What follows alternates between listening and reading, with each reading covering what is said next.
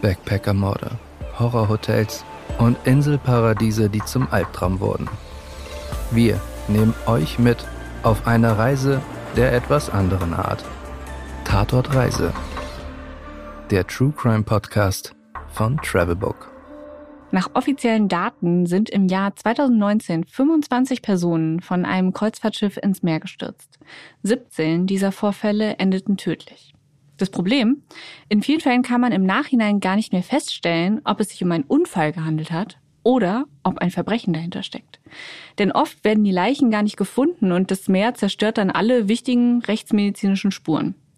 Dass genau das passiert, hat auch der Täter in unserem neuen Fall gehofft. Der dreht sich nämlich um einen fast perfekten Mord auf einem Kreuzfahrtschiff. Darüber spreche ich heute und zwar mit meiner lieben Kollegin Angelika Pickert. Mein Name ist Larissa Königs. Hi Geli. Hi Larissa, ich finde es super, dass wir wieder hier zusammensitzen. Es macht mir immer sehr viel Spaß, diese Termine mit dir. Ja, das geht mir auch so. Und ich freue mich auch tatsächlich ganz besonders, dass wir heute mal Kreuzfahrtschiffe haben. Mhm. Wir haben ja schon ein paar Mal darüber gesprochen. Man liest das ja auch immer wieder von irgendwie Leuten, die von einem Kreuzfahrtschiff fallen. Und ja. das ist einfach ein ja wahnsinnig spannendes Thema, über das wir noch nie so richtig gesprochen haben. Umso schöner, dass wir es heute tun. Ja, genau. Dann würde ich sagen, legen wir gleich mal los. Mhm. Und zwar befinden wir uns im Jahr 2006. Es geht um ein Paar aus den USA, nämlich den Anwalt Lonnie Kokontes und seine Partnerin Miki Kanezaki. Er ist damals 48 Jahre alt und sie 52. Jetzt würde ich aber gerne noch kurz was zur Vorgeschichte der beiden sagen. Mhm. Ähm, die spielt nämlich dann auch später noch eine Rolle. Die beiden haben sich kennengelernt in den 90er Jahren in einer Anwaltskanzlei in Los Angeles. Er hat dort als Anwalt gearbeitet und sie als Rechtsanwaltsgehilfin. Die beiden haben sich dann ineinander verliebt, sind dann in ein gemeinsames Haus gezogen im Ort Ladera Ranch, das ist südlich von LA in Kalifornien. Und im Jahr 1995 haben sie geheiratet. Ja, hört sich ja erstmal nett an. Genau. Man muss allerdings dazu sagen, die Beziehung der beiden war nicht sehr einfach. Sie haben sich mal getrennt, dann waren sie wieder zusammen. Es gab auch Fälle von häuslicher Gewalt und Alkohol, also auch von ihrer Seite, nicht, nicht unbedingt von seiner, sondern sie hatte da wohl irgendwie Probleme. Mhm. Jedenfalls ähm, haben sie sich dann 2002 wieder scheiden lassen. Mhm. Aber sie sind 2006 also du mhm. hast eben gesagt, wir sind im Jahr 2006, also vier Jahre ja. später. Ja, warte. ja. Sie wohnen nach 2002 dann tatsächlich aber weiter in diesem gemeinsamen Haus, was sie da in äh, Ladera Ranch haben. Mhm. Und noch im selben Jahr lernt Lonnie auf einer Dating-Website eine neue Frau kennen, die heißt Amy Nguyen. Und die beiden heiraten drei Jahre später in Las Vegas. Okay, also ich meine, ich finde es ja schon mal so ein bisschen strange, dass man weiter mit seinem Ex-Partner zusammen im Haus lebt, nachdem man sich hat scheiden lassen und die Ehe davor ja auch nicht so unfassbar rosig war, dass er jetzt aber heiratet. Und also die neue Frau ist dann auch mit in dieses Haus gezogen, ja? Also die kam dann auch mit dahin und dann haben die da zu dritt gelebt oder wie war Ob das? die da zu dritt gelebt haben, das weiß ich tatsächlich nicht. Ich glaube eher nicht. Ich glaube, er ist zu ihr gezogen. Das konnte ich jetzt aus den Unterlagen nicht so rauslesen. Mhm. Allerdings ist auch diese Ehe nicht von besonders langer Dauer. Schon 2006 lassen die beiden sich wieder scheiden und Lonnie Kokontes kehrt wieder zu seiner Ex-Frau Miki Kanezaki zurück. ist alles okay. ein bisschen, es ist alles ein bisschen kompliziert weil auch viele Personen beteiligt sind. Aber ja, ähm, ja ich, ich hoffe, man, man versteht das so ganz gut. Ja, also ich fasse mal zusammen. Wir haben Lonnie und wir haben Mickey und Lonnie und Mickey sind zusammen und das läuft nicht so mega gut, aber irgendwie kommen sie scheinbar auch nicht voneinander los. Dann lernt er die Amy Nguyen kennen, heiratet sie und die Ehe hält aber nur ein Jahr und dann kehrt er zurück zu der Mickey. Ja. Ganz also, genau. Okay. Und jetzt befinden wir uns im Jahr 2006, mhm. nämlich in dem Jahr, wo es zu diesem Vorfall kommt, über den wir heute dann sprechen auch. Mhm. Und zwar sind jetzt natürlich Lonnie und Mickey wieder ein Paar. Und ähm, er bucht dann für beide eine Mittelmeerkreuzfahrt auf der MS Island Escape. Mhm. Ähm, angeblich macht er das oder die beiden wollen auf Kreuzfahrt gehen, um ihre Beziehung wieder zu retten oder wieder zu festigen. Ja, das Schiff hat Platz für rund 1600 Passagiere und es legt am 21. Mai 2006 in Spanien ab und die Fahrt soll dann nach Italien führen. Die beiden, ähm, also Lonnie und Mickey, ähm, wohnen in einer Balkonkabine und darauf soll vor allem er explizit bestanden haben. Ist ja schon mal verdächtig, mhm. ne? So eine Balkon. Also, obwohl naja. andererseits ist es halt auch schöner. Ich meine, ja. stimmt natürlich auch. Wer will schon so eine innenliegende Kabine auf genau. dem Schiff haben? Das hat man eigentlich nur, weil es oft die günstigere Variante genau. ist. Genau. Und ja. natürlich braucht man auch das nötige Geld für so eine Balkonkabine, die sind natürlich teurer. Ja, aber die beiden waren schon ziemlich wohlhabend. Die waren beide Anwälte oder nur nee, er? Er war Anwalt, sie Rechtsanwaltsgehilfin, genau. genau. Nichtsdestotrotz, mit dem Vorwissen, was wir jetzt haben, mhm. ahne ich jetzt schon mal fürchterliches, wenn sie eine Balkonkabine haben. Ja, Ganz genau, da liegst du richtig. Also fünf Tage später, am Morgen des 26. Mai, meldet Lonnie Contes seine Freundin als vermisst. Er wird natürlich dann auch befragt, auch von italienischen Ermittlern, und er gibt an, dass sie um 1 Uhr nachts die Kabine verlassen habe, um sich eine Tasse Tee zu holen. Er selbst habe dann eine Schlaftablette genommen und erst am nächsten Morgen bemerkt, dass Mickey nicht in die Kabine zurückgekehrt war.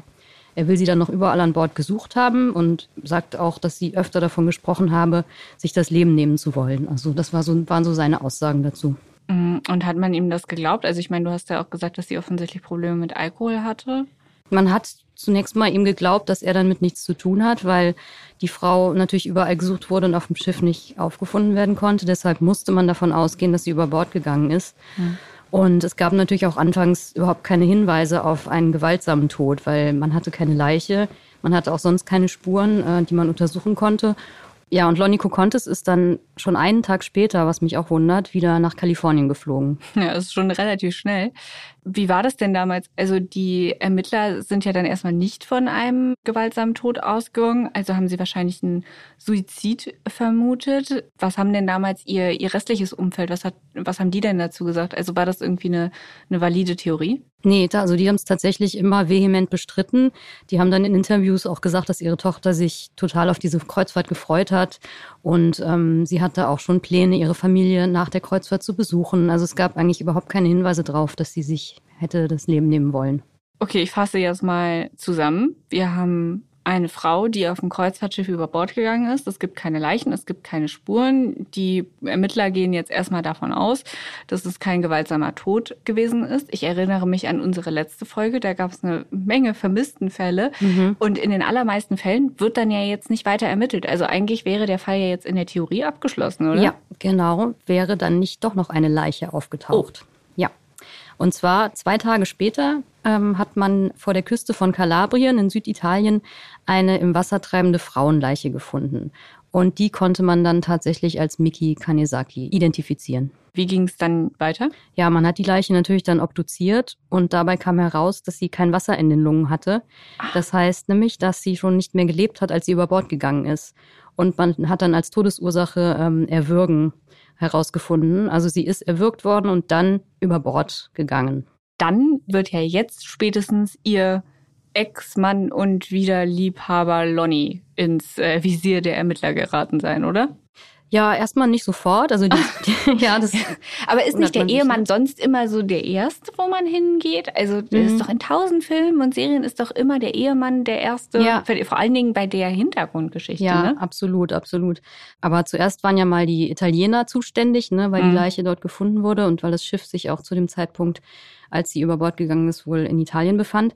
Und ähm, ja, die haben haben ein bisschen ermittelt, aber haben jetzt nicht äh, keine großen Ansatzpunkte gefunden, ähm, um Kokontes äh, zu verhaften. Ich denke mal auch, dass es keine DNA-Spuren gab an der Leiche, die man noch hätte untersuchen können, weil die ja relativ lang im Meer getrieben ist. Ja, und er war dann ja auch schon zurückgekehrt nach Kalifornien. Allerdings wusste man ja immerhin, dass Miki Kanesaki gewaltsam zu Tode gekommen ist. Also es war ein Gewaltverbrechen. Deshalb hat man dann doch in den USA nochmal sich den Fall genauer angeguckt, beziehungsweise das FBI war das. Und die haben dann Lonnie Cocontes mal genauer unter die Lupe genommen. Zum einen war schon mal auch verdächtig, dass er gleich am Tag seiner Rückkehr aus Italien zu seiner anderen Ex-Frau, also Amy Nguyen, zurückgekehrt ist. Ach so, also erstmal macht er mit seiner zweiten Ehefrau, der Mickey, eine mhm. schöne Kreuzfahrt, mhm. obwohl er eigentlich von ihr geschieden ist. Mhm. Und dann stirbt sie und den Tag darauf geht er zu seiner dritten Frau, von der er auch geschieden ist, zurück. Richtig. Also das ist ja mehr als verdächtig, das ist ja... Ja, absolut. Wobei man natürlich sagen muss, klar, das klingt verdächtig, aber das allein heißt erstmal nichts. Hm. Allerdings haben die Ermittler dann bemerkt, dass es verdächtige Bewegungen auf den Bankkonten seiner Frau gab, seiner Ex-Frau, der toten Frau. Ne? Für Contes hat versucht, mehr als eine Million Dollar von den Bankkonten seiner toten Ex-Frau auf seine Konten zu transferieren. Versucht heißt, er hat es nicht geschafft, ja? Genau, also die haben das quasi, ich vermute mal, dass die Bank da irgendwie auch Alarm geschlagen hat. weil die Frau war ja tot, ähm, keine ja. Ahnung, und dass die Ermittler dann irgendwie darauf gekommen sind, das weiß ich jetzt aber nicht ganz genau. Ja. Auf dieser Grundlage wird Lonnie Contes dann festgenommen und 2008 tatsächlich dann in Kalifornien wegen Mordes vor Gericht gestellt.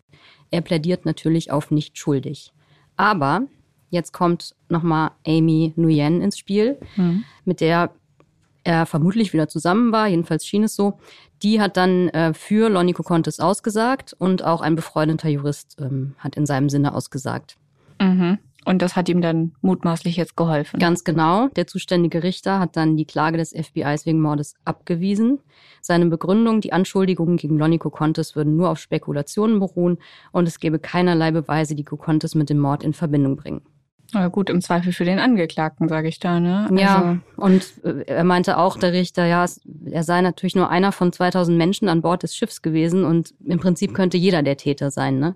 Hm. Also er war dann wieder ein freier Mann, ist nach Florida gezogen und zwar ohne Amy Nguyen und hat dort wiederum eine neue Frau geheiratet. Also der Lonnie, der hat schon relativ häufig seine Frauen gewechselt, ne? Ja, das kann man wohl so sagen. Das war jetzt dann inzwischen schon seine vierte Ehe.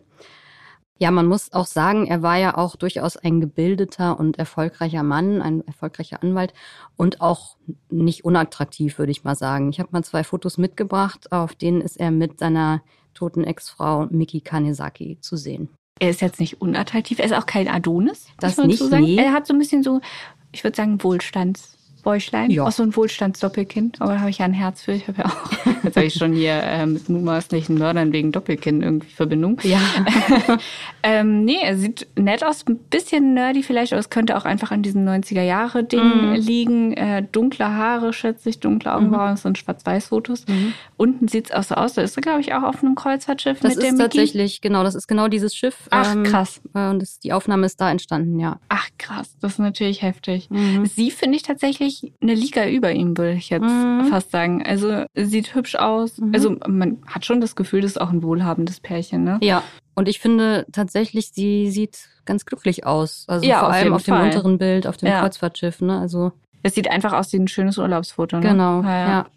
Mhm. Okay, diese Bilder sind ja jetzt schon ein paar Jahre her und Lonnie ist ja jetzt nach dem Gerichtsprozess wieder ein freier Mann und hat sich eine neue Frau genommen. Damit ist dann jetzt wahrscheinlich endgültig der Fall um Miki abgeschlossen. Ha, nee, hast du gedacht. Ja, habe ich gedacht. ist nicht der Fall. Vier Jahre später allerdings erst, ähm, also sechs Jahre nach dem Mord an Miki Kanesaki, taucht plötzlich Amy Nguyen wieder bei den Ermittlern auf. Okay. Und sie revidiert ihre Aussage von damals. Ach krass. Also sie hat ihn ja damals geschützt, ne? Ja. Also hat ja für ihn ausgesagt. Und ähm, ja, dieses Mal hat sie was ganz anderes gesagt, nämlich dass Lonnie Kokontes schon im Vorfeld der Kreuzfahrt äh, damit gedroht hat, Miki Kanesaki währenddessen zu töten oder auch töten zu lassen. Und sie sagt auch aus, dass ähm, Lonnie sie unter Druck gesetzt hat, damit sie eine Falschaussage macht. Ja, okay. Und dann hat man jetzt Lonnie wahrscheinlich festgenommen. Ganz genau. Und ja, diesmal ist er sogar in Handschellen aus Florida nach Kalifornien gebracht worden. Man hat ihn dann tatsächlich wegen Mordes aus Habgier angeklagt. Man hat ihn tatsächlich sogar in Handschellen aus Florida nach Kalifornien gebracht. Und er wurde dann wegen Mordes aus Habgier angeklagt. Also Habgier wegen dieser Geldtransfers, die, da, die er gemacht hat. Er wollte sich wohl auch das, die Haushälfte ähm, des gemeinsamen Hauses von ihr unter den Nagel reißen. Und er wird aber zusätzlich auch noch wegen eines anderen Delikts angeklagt, nämlich wegen Anstiftung zum Mord. Und wieso jetzt Anstiftung zum Mord? Ja, er soll nämlich versucht haben, Amy Nguyen aus dem Weg zu schaffen, damit sie ihn äh, nicht mehr belasten kann. Oh. Da soll er im Gefängnis, er saß ja schon eine längere Zeit im Gefängnis, soll er zwei Insassen gebeten haben, dass die irgendwelche Auftragskiller engagieren, um Amy Nguyen zu töten. Boah, ist das krass. Vor allen Dingen, nachdem sie ja schon unter Druck für ihn ausgesagt mhm. hatte. Ne? Also was muss das dann auch für diese Frau, diese vier Jahre zwischen dem Gerichtsprozess und wo sie den Mut aufgebracht hat, zur Polizei zu gehen, ja. die muss ja in ständiger Angst gelebt haben. Ne? Absolut, ne? ich finde das auch so krass. Ja. Ja, und dann, ähm, bevor aber dann wirklich noch was passiert ist, also er kam, er wurde angeklagt tatsächlich, aber mhm. ähm, es war erstmal nicht klar, wer da eigentlich genau zuständig war, welcher Bezirk, welche Staatsanwaltschaft ähm, und ob, ob überhaupt die, die Ermittlungen dort geführt werden konnten, weil äh, Miki Kanesaki ja in internationalen Gewässern gestorben ist und nicht in Kalifornien. Mhm. Und dann hat man sich aber darauf berufen, dass ähm, der Mord in Kalifornien geplant wurde. Also das ganze, die ganze Vorplanung ist da passiert und so hat man dann die Grundlage gehabt, ihn dort vor Gericht zu stellen. Es gab dann nochmal Verzögerungen wegen der Corona-Pandemie. Das hat sich dann alles noch bis Mitte 2020 hingezogen. Und es gab ja jetzt diverse Anhaltspunkte, dass er tatsächlich schuldig war. Also ja. ich meine, von Anfang an wäre er jetzt sowieso meiner Meinung nach zumindest mal ein Verdächtiger gewesen. Mhm. Dann kamen diese ganzen anderen Geschichten dazu. Dann war er wirklich nur noch verdächtig. Hat er es dann irgendwann mal zugegeben? Also hat er den Mord irgendwann gestanden? Er hat bis zum Schluss seine Unschuld beteuert und seine Anwältin hat natürlich auch alles getan, um ihn da irgendwie rauszuhauen. Hm. Die hat zum Beispiel gesagt, na ja, was, äh, so eine Aussage, die revidiert wurde von der Amy Nguyen, das reicht nicht aus. Und diese Insassen, die äh, dann gesagt haben, er hätte Auftragskiller ähm, engagieren wollen, die hätten vielleicht einfach nur ähm, eine mildernde Strafe äh, erwartet oder so. Aber das hat ihm alles nichts genützt. Im Juni 2020 war es dann soweit, er wurde wegen des Mordes an Miki Kanesaki für schuldig befunden und drei Monate später zu einer lebenslangen Haftstrafe verurteilt. Aber sag mal, wenn er jetzt nicht so dumm gewesen wäre und dieses Geld, ähm, eine Million war das, ne, mhm. von dem einen Konto aufs andere Konto verschoben hätte oder versucht hätte, das zu verschieben. Meinst du, man hätte ihn dann auch tatsächlich so ins Visier genommen?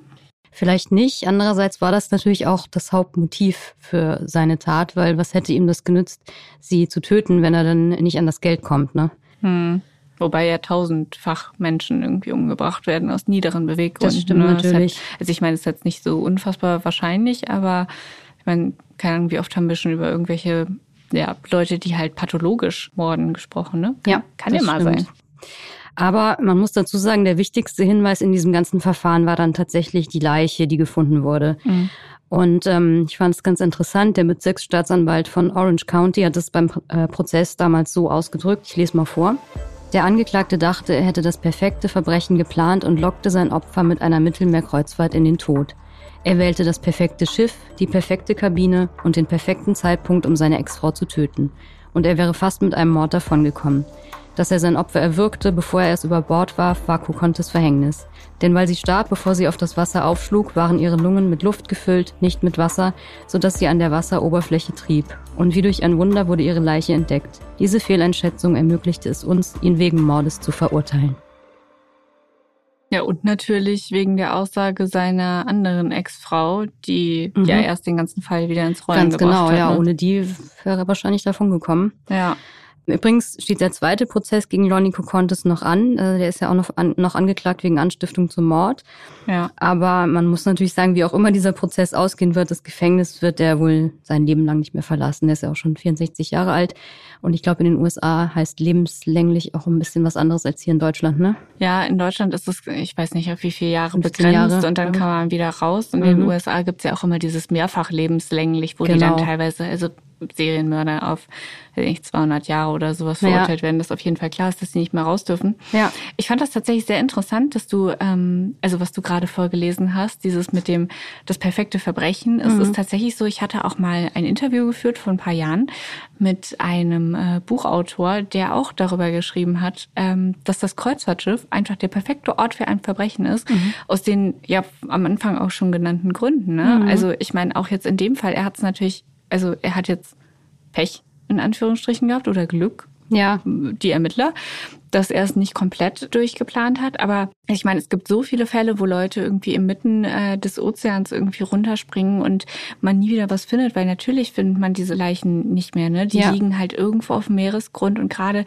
okay, das Mittelmeer ist jetzt nicht so gigantisch groß, ne? Mhm. aber Pazifik, Atlantik, wenn du da irgendwo in der Mitte bist, also es ja. ist ja keine Chance, bis das irgendwo angeschwemmt wird. Genau, ich also, meine, vielleicht hat er sich auch einfach den doch den falschen Ort für die Kreuzfahrt ausgesucht, weil, wie du schon sagst, das Mittelmeer ist jetzt nicht so groß und da gibt's viele angrenzende Staaten und Küsten. Ähm, da war die Wahrscheinlichkeit wahrscheinlich, also war wohl doch nicht so gering, dass da ähm, die Leiche doch noch entdeckt wird, ne? Also ich meine, ich will gar nicht wissen, wie viele Fälle es tatsächlich gibt von Leuten, die irgendwie bei einer Kreuzfahrt mhm. verschwinden, mhm. danach als vermisst gelten, mhm. einfach für immer. Da gibt's ja diverse Fälle, ne, wo es äh, ja bis heute, die nicht offiziell überhaupt als tot erklärt sind, ne, ja, weil du es ja, halt nicht genau. hundertprozentig sagen kannst. Ja.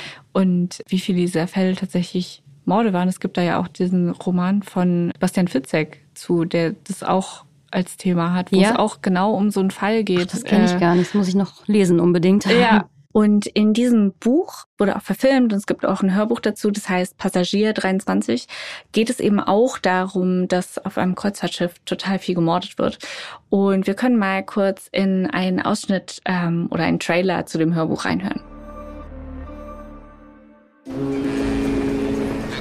Willkommen auf der Sultan of the Seas, dem modernsten Kreuzfahrtschiff auf dem Atlantik. Ein Sprung von der Reling und das war's. Keine Leiche, keine Zeugen. Der perfekte Ort, um sich das Leben zu nehmen.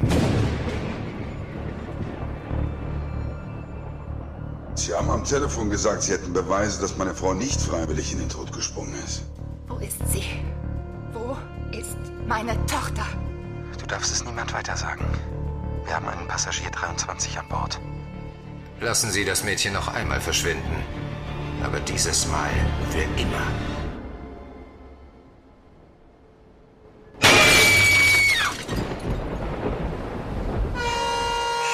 Ich glaube, sie. Sie tut sich was an. Vielleicht wäre es am besten, ich würde springen. Halten Sie sofort dieses verdammte Schiff an!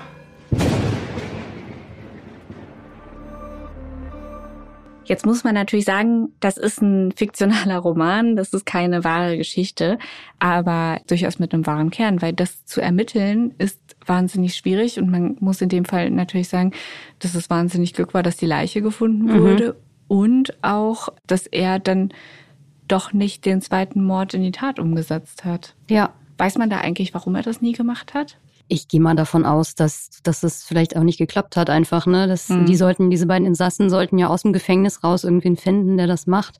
Ich könnte mir vorstellen, dass das äh, vielleicht einfach nicht hingehauen hat. Ja, wird wahrscheinlich dann in dem zweiten Prozess, der jetzt noch kommt, aufgeklärt werden. Ja. Ich würde sagen, wir bleiben dran an dem Fall, Unbedingt. liebe Geli. Und dann vielen Dank, dass du uns heute mit sprichwörtlicher Poesie genommen hast. Sehr gerne. Ich hoffe, ihr habt jetzt keine Angst vor der nächsten Kreuzfahrt. Und falls ihr tatsächlich Interesse an Kreuzfahrtthemen habt, hört doch gerne auch mal in unseren anderen Podcast in fünf Minuten um die Welt. Da haben wir auch ein paar Folgen rund um Kreuzfahrten und die sind auch nicht alle im Mittelmeer, sondern auch woanders. Also keine Sorge haben. Vielen Dank, Geli, und ich sage bis zum nächsten Mal. Sehr gerne. Bis zum nächsten Mal. Ciao.